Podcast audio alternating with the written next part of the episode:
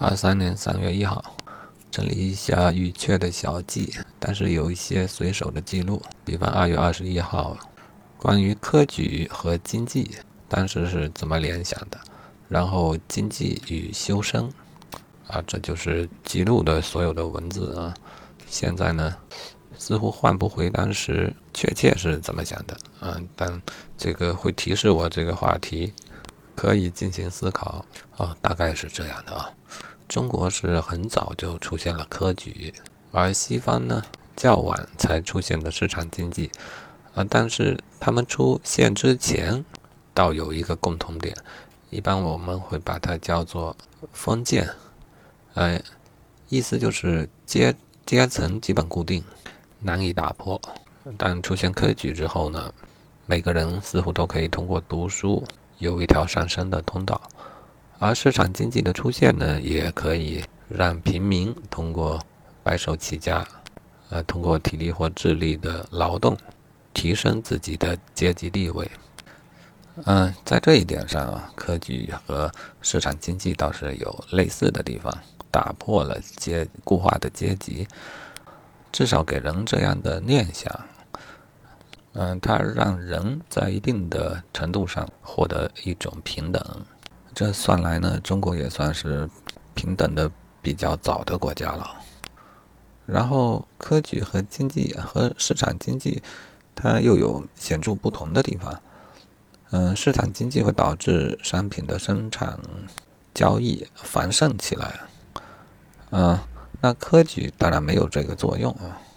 那它会导致什么繁盛起来呢？显然是一种文化，是儒学。嗯，它不像经济那样标准明显啊，立竿见影，但是它确实是确立了一种文化，而而且这个文化是相当难以被打破、难以被抹杀的。这种文化当然不局限于商品的生产、经济的繁荣啊，那些只是物质的，甚至呢，它也不仅仅是自然科学那样讨论自然自然的问题。儒学的文化，至少如哲学一样，是比较玄虚的。甚至我觉得西方的哲学它还是理性的哲学，嗯，至少是偏理性的，是所有人可能达成共识的。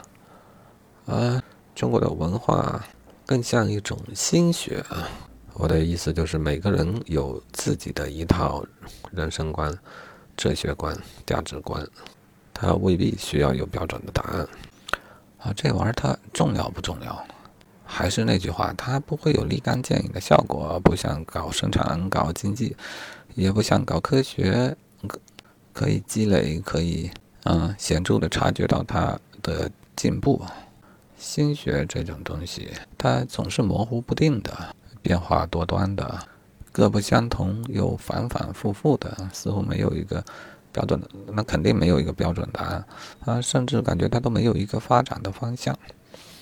那从功利的角度来说，它是否就没有价值了呢？啊，这个还是难说啊。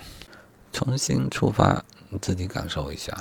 我的感受还是它极其的重要。谁的心里不会自己产生一套自己的三观呢？